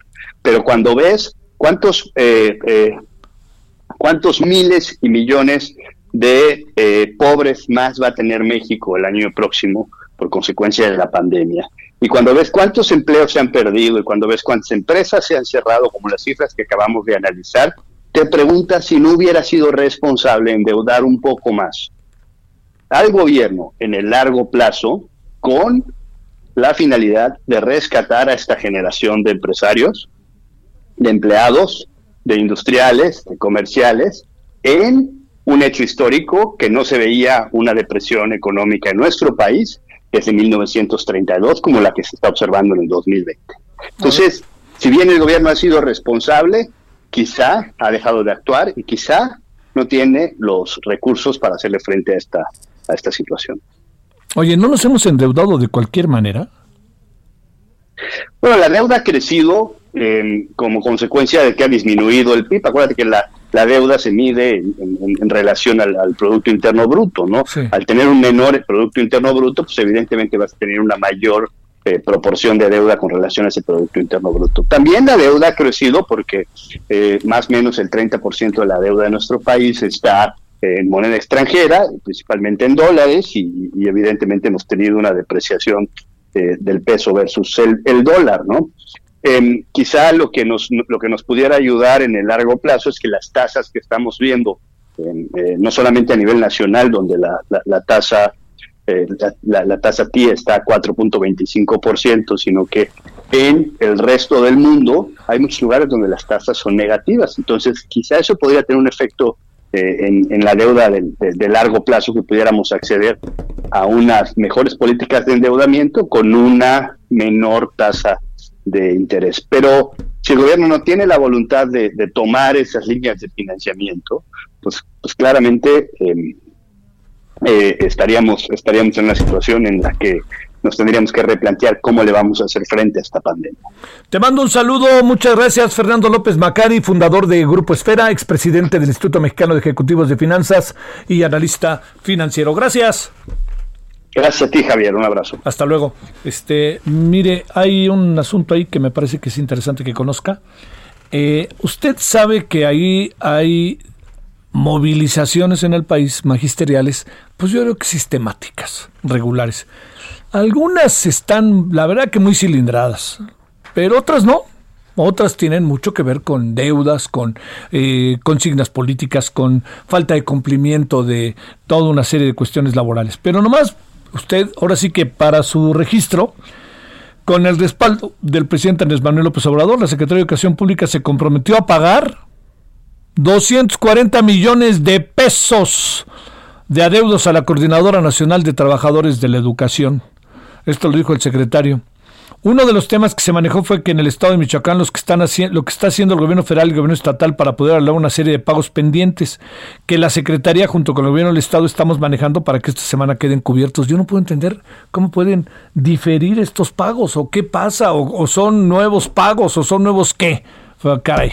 Bueno, Agregó que los 240 millones de pesos son para cubrir los adeudos de 2019 y 2020 a 28 mil maestros exclusivamente de Michoacán. Ahí le va de nuevo. 240 millones para 28 mil maestros. Yo no digo ni sí ni no, porque realmente no conozco a detalle lo que pasa. Pero, ¿cuántas deudas corren por muchos trabajadores en este país? Y bueno, pues este. Pues tomen las vías del tren y así al rato, después de un rato les hacen caso, ¿no?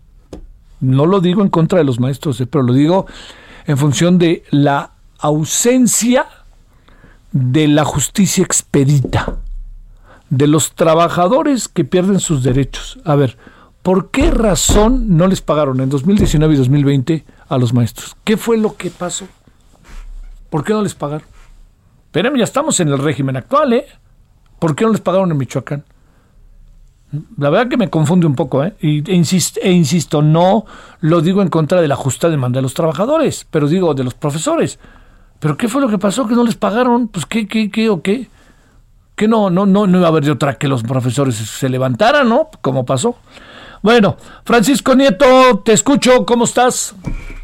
¿Qué tal, Javier? Muy buenas tardes. Hoy en la mañanera se firmó el acuerdo para posponer el debate del outsourcing y pasarlo al mes de febrero, después de varias semanas de estira y afloje entre el gobierno y los empresarios, pues ya acordaron que la iniciativa para reformar el outsourcing tenga más tiempo para ser discutida y llegar a nuevos acuerdos mismos que deberán ser pues puestos sobre la mesa el próximo periodo ordinario del Congreso, el cual inicia en febrero del 2021.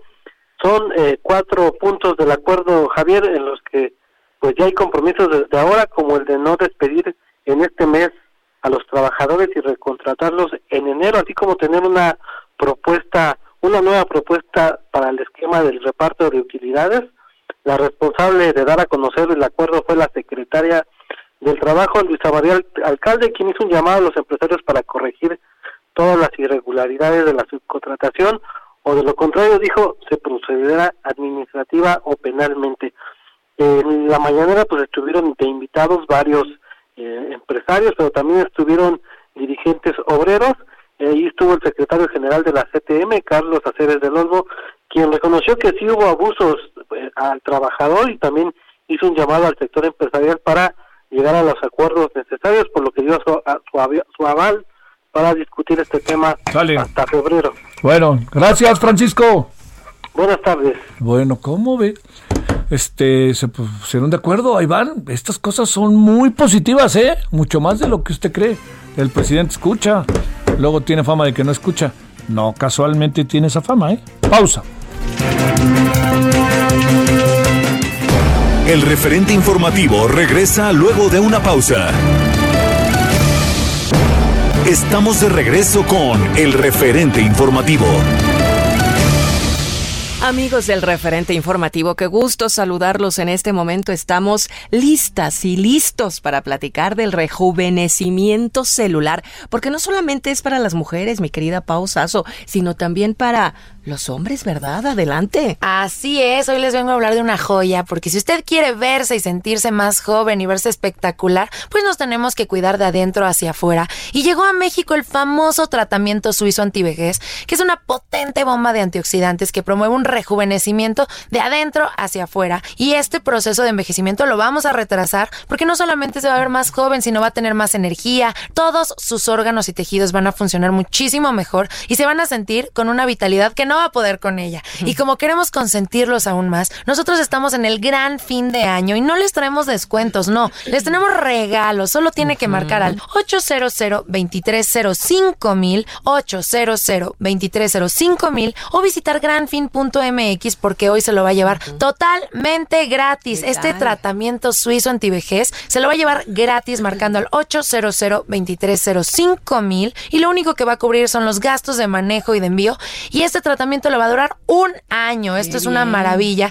Recuerda que también va a ahorrar porque pues no va a estar en gasolina, transportes, estacionamientos. Va a cuidar su salud y no se va a exponer. Este tratamiento cuesta más o menos unos dos mil pesos, pero el gran fin se lo regala. Usted va a lucir 10 años más joven. Le va a decir bye bye a las manchas, a la flacidez. Va a limpiar su sangre, va a eliminar las arruguitas. Marque en este momento al 800 2305 mil y aproveche el gran fin de año. 800 2305 mil o también puede visitar granfin.mx, no puede dejar pasar esta increíble oportunidad de verse espectacular en este fin de año y todo el siguiente año. Y como bien dices, de dentro hacia afuera, eso es lo importante, Pau también, y buena actitud. Yo creo que es importante que marquen en este momento, queridos amigos, al número que les dio Pau Sasso. Gracias, Pau. Gracias a ti. Continuamos, amigos, gracias. Solórzano, el referente informativo.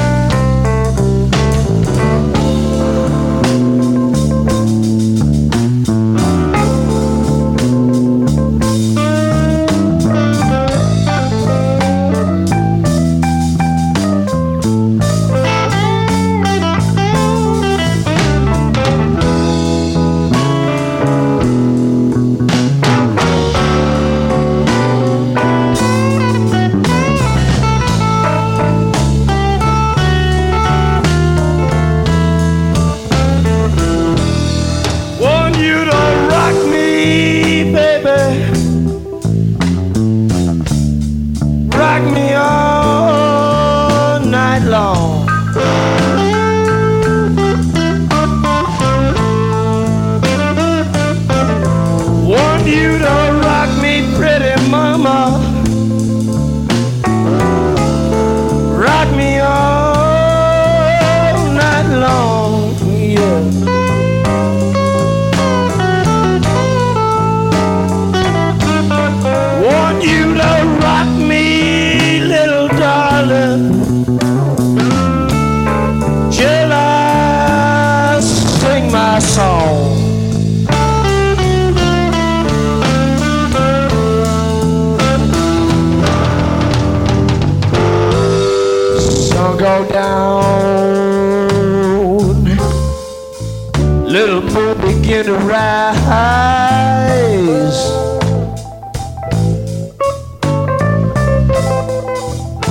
Vámonos a las 17.34 en la hora del centro.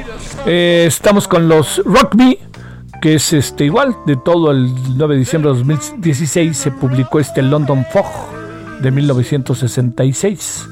Ya le hemos hablado.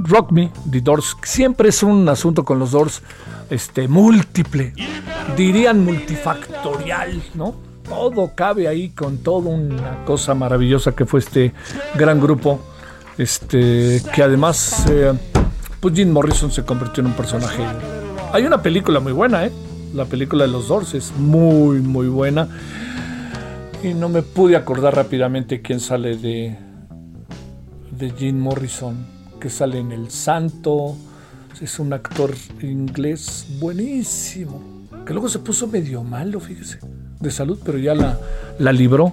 Un tipo muy agradable. Luego salió en una película con eh, Robert De Niro y Al Pacino, que es también otra maravilla. Val Kilmer, Val Kilmer, Val Kilmer. Muchas gracias, muchas gracias. Me acordé. Tardé, pues de hablar ya, la memoria ya. Pues, por eso soy de los primeros que van a vacunar, Chihuahuas. ¿Usted cree que es casual? Bueno, en las 17.35 en hora del centro.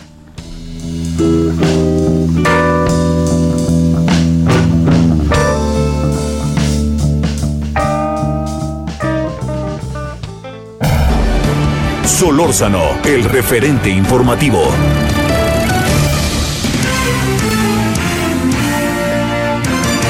Bueno, mire, innumerables especulaciones, leyendas, realidades, no realidades, tienen que ver con un que en medio de la pandemia, pues estemos con problemas derivados de los impuestos, ¿no? Eh, hay gente que le tienen que devolver su lana porque han pagado, porque se ha revisado la cuenta de cada persona y no se la han devuelto. Hay muchos motivos por los cuales no se le ha devuelto, ¿no? Pero esto está generando inquietud y hay temor de que si así fuera, que esto es lo primero que hay que plantear, el SAT pues está diciendo esto es para Miguelito, o sea, para mí. Vamos a ver. Armando Leñero es presidente del Centro para el Empleo Formal, CEF. Armando, gracias que estás con nosotros. ¿Cómo estás? ¿Qué tal, Javier? Un gusto otra vez estar contigo y con el auditorio. Un placer realmente platicar con ustedes. El gusto es nuestro. A ver, déjame plantearte eh, de entrada, así, eh, ¿qué información tienes primero sobre este tema respecto al SAT? Hay algo y luego vamos platicando de esto que tiene que ver con la ilusión fiscal que no se debe en ella decir, pues es que son los empresarios siempre los que están en la elusión o evasión fiscal. Sí, bueno, mira, este asunto es que eh, los cargos que, que, tenemos en México, la aportación tributaria para las empresas y para los trabajadores es alta.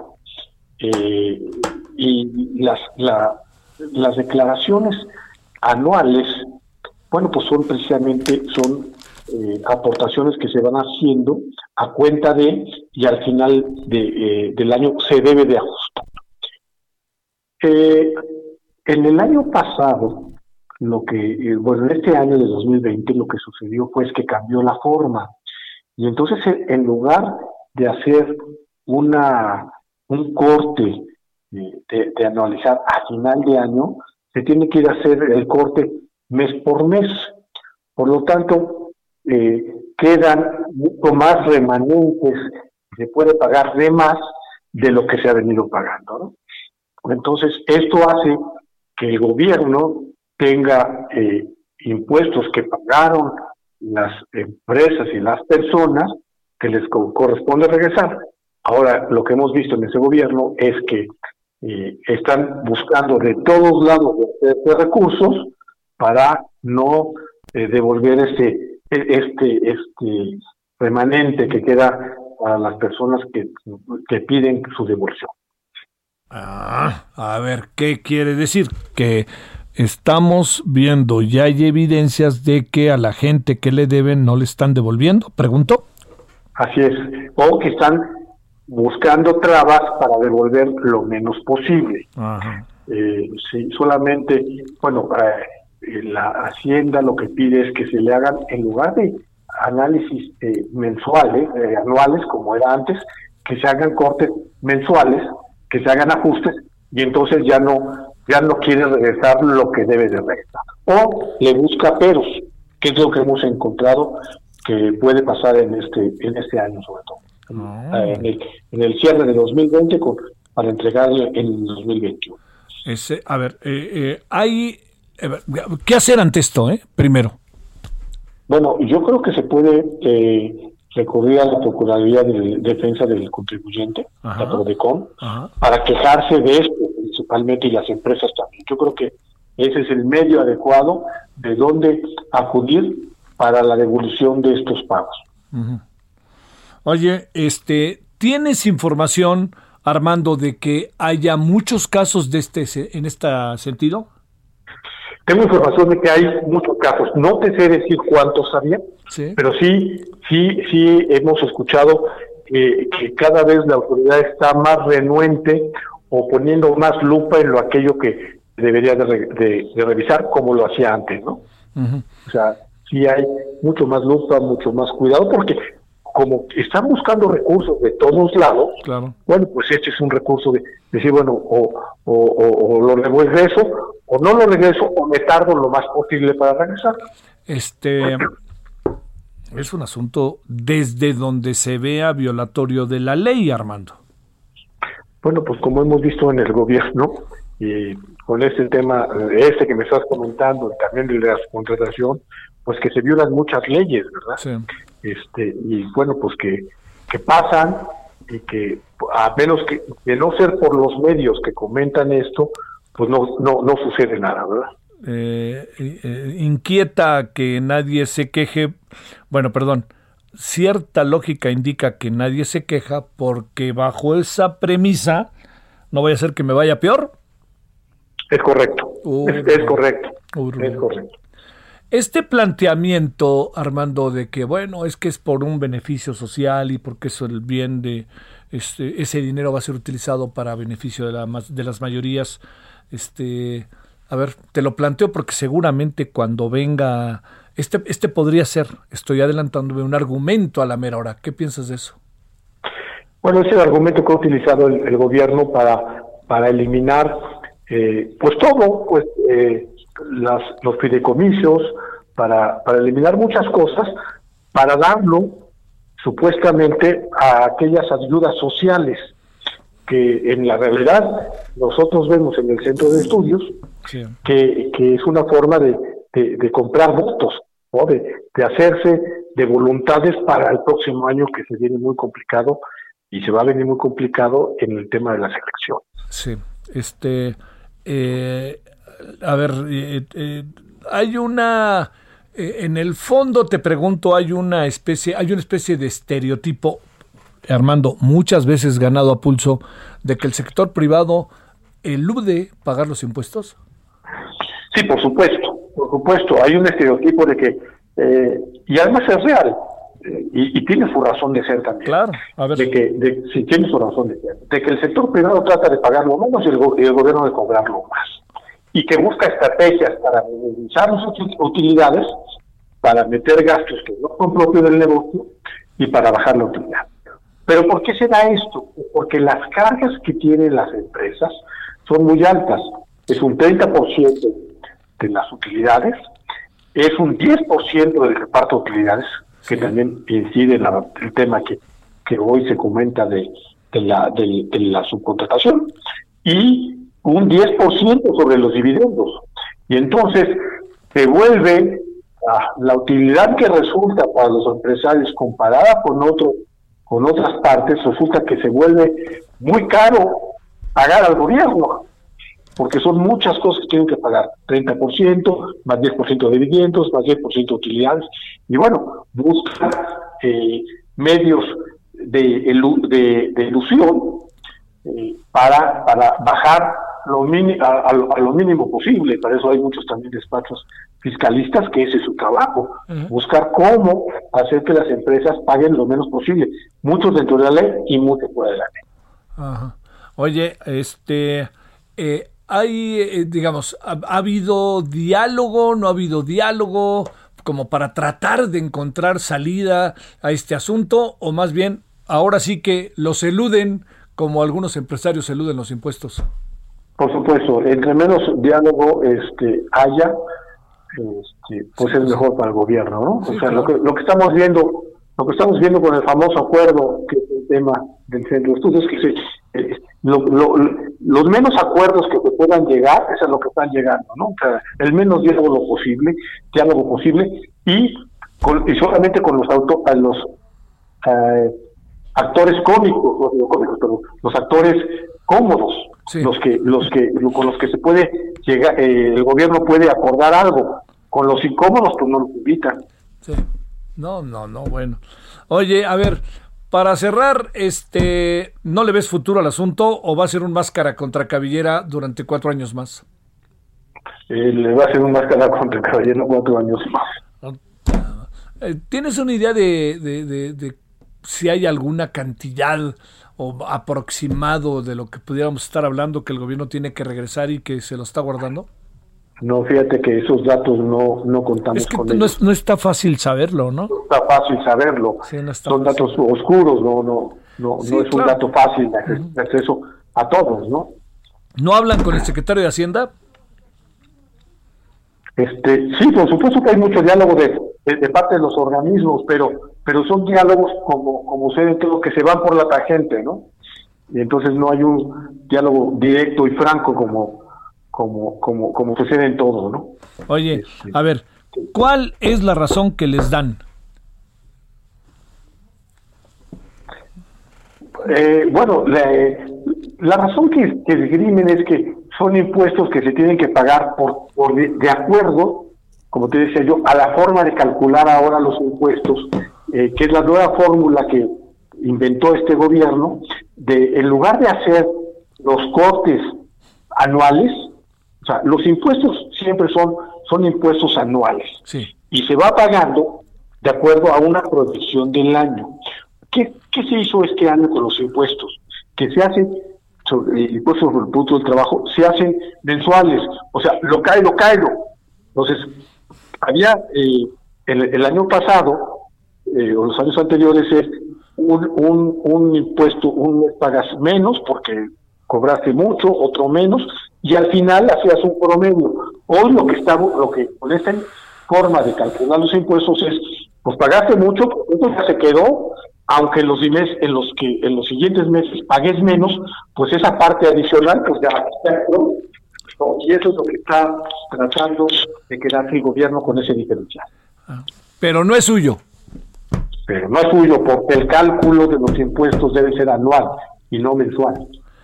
Oye, oye, oye. El SAT que más bien se queda calladito, me veo más Se bonito. queda- sí, se queda callado y también, pues poco, poco, poco entran a esa discusión. De hecho, no ha habido una discusión abierta en ese sentido.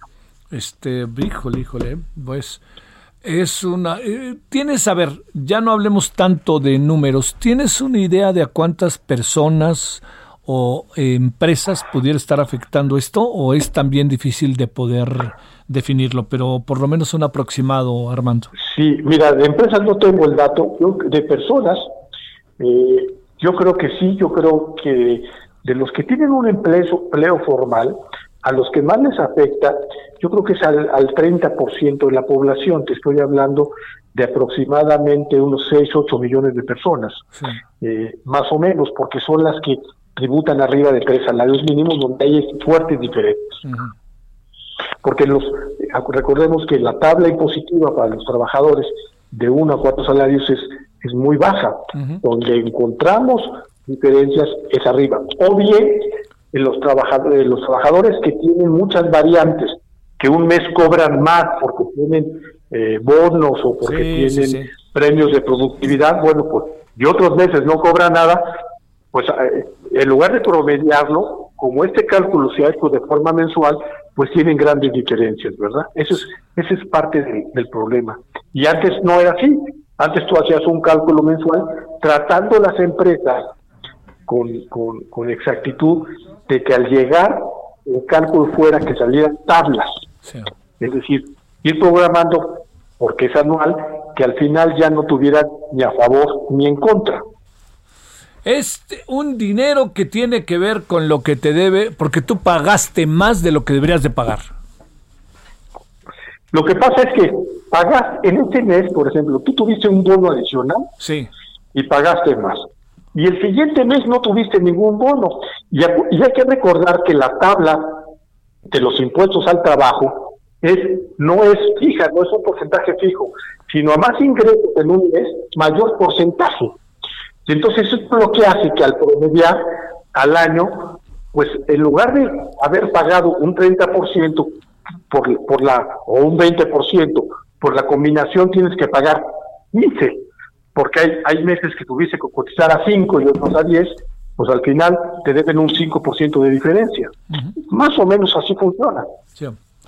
Bueno, Armando, este, no le ves solo, no, digamos, no, no ando en el pesimismo, pero no se ve cómo, ¿no? Y más con el gobierno actual que está buscando a como de lugar asirse de recursos, ¿no? Es correcto, que está buscando por todos lados y bueno, este... Oye, ¿y aquí se de la- plantean demandas o no? Sí se plantean de- de- demandas, sobre todo de, por parte de las empresas. Sí. Los trabajadores ya al final de cuentas dicen, ¿sabes qué? Yo ya que me quedo así porque me va a costar más caro. Pensemos en un trabajador que tiene pocos ingresos, eh, hablemos de 100 mil eh, pesos al año, pues le va a salir más caro la demanda que, que ya no pelear. Entonces, en ese, en los, en los salarios bajos, que además finalmente es donde más le pega, porque no es lo mismo que una persona de, de que gana 100 mil, pues le quiten 3 mil, que una persona que gane muchísimo, pues o sea, no es lo mismo. eh, la- las personas con menor ingreso, pues viven de cualquier peso que es, es bueno, ¿verdad? No, no, no, no, no. Además que injusto, ¿no? Digamos, Es yo muy enti- injusto. entiendo que estamos en una situación excepcional, en fin, pero, pero también, espérame, no, no, no puedes dejar a algunos trabajadores sin, sin lo que es de ellos, ¿no? Trabajadores, más allá de que con las, las empresas luego te arregles, ¿no? Sí, claro. Sí, el problema fuerte con los trabajadores que tienen un ingreso de 10 mil pesos y que, y que al final del, del año tendrían que estar 10 mil pesos mensuales y al final del año tendrían que regresar 3 mil, pues esos 3 mil ellos son mucho, ¿no? Óyeme. Son una cantidad de... con eso hacen la cena navideña, pues. Pues así de fácil, ¿no? Y de eso se Así trata es. estos días. Armando Leñero, muchas gracias, presidente del Centro para el Empleo Formal. Gracias. Te agradezco mucho. Gracias, hasta luego. Bueno, vamos cerrando. Le quería contar algo que, este, espéreme, espéreme, ahora le cuento, le cuento. Eh, a ver, espéreme, a ver, ahí traía algo que me parecía importante dárselo a conocer. Que, este, mm, a ver, pues fíjese que se me perdió. A mí me acordé. Bueno, que los diputados aprobaron la reforma de López Obrador de pensiones sin cambios pasa al Senado, incluye tope a comisiones de Afore, ya sabe, ahí andamos, ahí andamos en ese tema, qué terrible. Que este y que eh, había otra cosa por ahí, que va a ser frío, eso me parecía muy importante comentárselo. Y bueno, antes de irnos, vámonos contigo, Misael. Javier, buenas tardes, buenas tardes al auditorio. Pues por mayoría y a mano alzada, las comisiones del Senado avalaron la iniciativa presidencial de reforma a la Ley de Seguridad Nacional para acotar la labor en México de agencias extranjeras como la CIA, la DEA, el FBI o la Interpol. Al arrancar este debate en estas comisiones hace unos minutos, eh, pues partidos de oposición del PAN, PRD y MC pidieron darle más tiempo a esta discusión y que no se legisle sobre las rodillas porque se trata de un tema de seguridad nacional con repercusiones internacionales. En este sentido, el senador panista Damián Cepeda expresó el Senado no es una oficialía de partes y tampoco deben responder a un berrinche por la detención del exsecretario de la Defensa Nacional Salvador Cienfuegos, puesto que México no fue informado sobre la indagatoria que se realizaba. Sin embargo, bueno, el senador Miguel Ángel Mancera, líder de la bancada del PRD, dijo que le gustaría contar con mayor tiempo para revisar esta iniciativa que, bueno, acota el trabajo y la labor de agencias extranjeras internacionales en materia policíaca y de investigación, porque, bueno, es un tema de seguridad nacional. Sin embargo, bueno, los eh, morenistas y sus aliados hicieron mayoría en las comisiones para aprobar esta iniciativa y hoy se espera eh, que eh, se suba esta iniciativa a pleno, si es que todavía da tiempo, porque hay una sesión maratónica donde se están aprobando varias iniciativas, Javier. Oye, ¿ya nos mandaron la cannabis hasta febrero o todavía no es oficial? Sí, parece que ya es, eh, parece que es oficial, pero están todavía eh, eh, por recibir el informe de la Suprema Corte de Justicia para ver si se da una prórroga al Congreso de la Unión para este tema. Muchas gracias, hasta luego, Misael. Gracias, Javier, hasta luego. Bueno, ya nos vamos. ¿Qué tenemos para la noche de hoy? Tenemos el tema de la lucha contra la corrupción eh, vía Eduardo Bojorques. Tenemos al maestro Ramón Zelaya este tema de... ¿Usted qué piensa? ¿Usted cree que va a ser tan fácil jugársela con el tema de que las agencias extranjeras se metan, este, nos tengan que contar nombre y apellido de la vida, yo lo veo difícil. Y va a estar Agustín Basabe, como todos los miércoles. Oiga, gracias este, que estuvo con nosotros.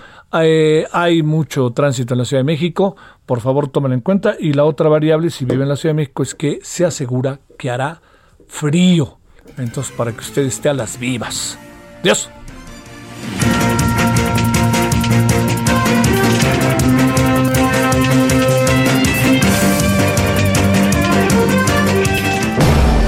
Hasta aquí, Solórzano, el referente informativo.